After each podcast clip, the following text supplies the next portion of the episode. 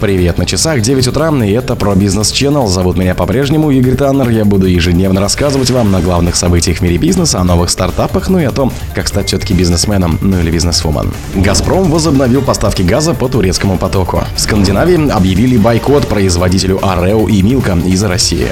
Глава АвтоВАЗа рассказал о планах по экспорту на 2024 год. Вашингтон Пост сообщила о 17 погибших с участием автопилота Тесла с 2019 года. Спонсор подкаста Глаз Бога. Глаз Бога это самый подробный и удобный бот пробива людей, их соцсетей и автомобилей в Телеграме. Газпром восстановил поставки газа по турецкому потоку после завершения планового ежегодного техобслуживания на газопроводе, говорится в сообщении компании в телеграм-канале. Плановые профилактические работы на газопроводе «Турецкий поток», запланированные на период с 5 по 12 июня, завершены. Транспортировка газа сегодня возобновлена, сказано в сообщении.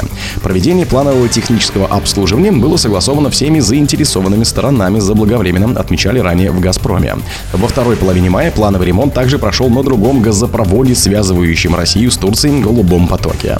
Россия поставляет газ в Турцию по двум трубопроводам через Черное море. Голубой поток был введен в эксплуатацию в начале третьего года. Его проектная мощность составляет 16 миллиардов кубических метров газа в год. Общая протяженность 1213 километров.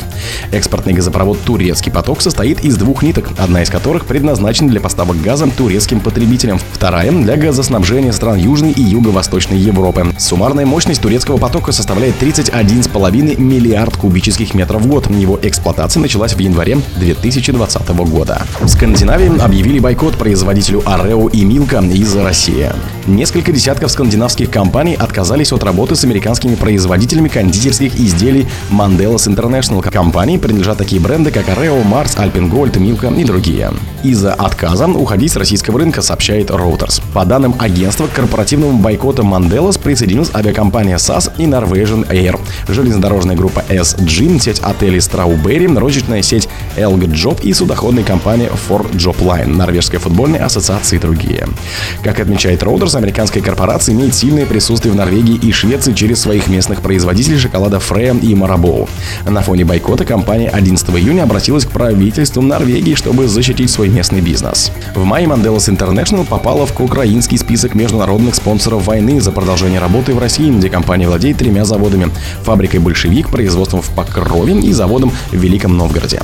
По итогам 2022 года прибыль Манделас в России составила 339 миллионов долларов. В бюджет страны компания уплатила 61 миллион налогов, привели данные украинские власти. Как заявили Reuters, некоторые из скандинавских компаний, объявивших бойкот производителю сладостей, их действия были продиктованы решением украинской стороны. Манделас после этого заявил, что постарается встретиться с властями этих стран, чтобы объяснить свою позицию. Манделас International соблюдает все политические решения и санкции и будет продолжать рассматривать необходимые корректировки операций, чтобы обеспечить полное соблюдение, добавили в компании. Mandelas International приостановила рекламные проекты в России и временно отказалась от инвестиций в стране в начале марта 2022 года. Компании принадлежат такие бренды, как Areо, Mars, Alpengold, Milka, Barney, Halstuch и другие. Глава АвтоВАЗа рассказал о планах по экспорту на 2024 год. АвтоВАЗ планирует экспортировать 10-15 тысяч автомобилей «Лада» в 2023 году и до 50 тысяч автомобилей в 2024, сообщили в РИА Новости президент компании Максим Соколов. У компании, по словам Соколова, есть площадки для сборки автомобилей в Узбекистане и Казахстане, которые готовы к запуску.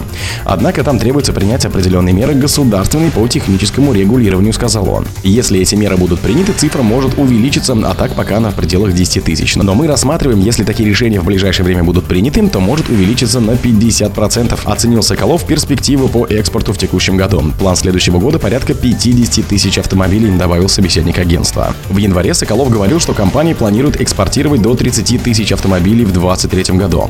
Однако спустя месяц вице-премьер и глава Минпромторга Денис Мантуров заявил, что АвтоВАЗ намерен пересмотреть новую экспортную программу. Вице-премьер занимает должность главы Совета директоров АвтоВАЗа. АвтоВАЗ имеет производственные площадки в Ижевске, Тольятти и Петербурге. В мае 2021 года автопроизводитель и группа компаний «Аллюр» подписали договор о сотрудничестве, согласно которому автомобили «Лада» должны были производиться на заводе «Сыроарка Автопром» в Кастане. Вашингтон Пост сообщила о 17 погибших с участием автопилота Тесла в 2019 году. Не менее 17 человек погибли в 736 авариях с 2019 года с участием автопилота Тесла, что гораздо больше, чем компания сообщала ранее, посчитала в Вашингтон-Пост. Аналитики газеты проанализировали данные Национального управления безопасностью дорожного движения и выяснили, что за последние 4 года количество аварий с участием автопилота Тесла резко выросло. Они объясняют это как растущей популярностью марки, так и количество штатов, где разрешено использование автопилотов.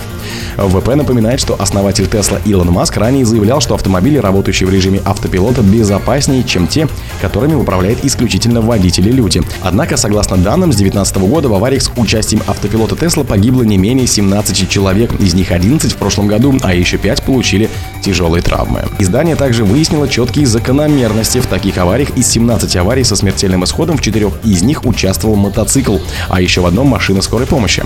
По словам экспертов, опрошенных Вашингтон-Постом, росту числа инцидентов, вероятно, способствовало решению Маска избавиться от большинства радарных датчиков на автомобилях, оставив только камеры кругового обзора.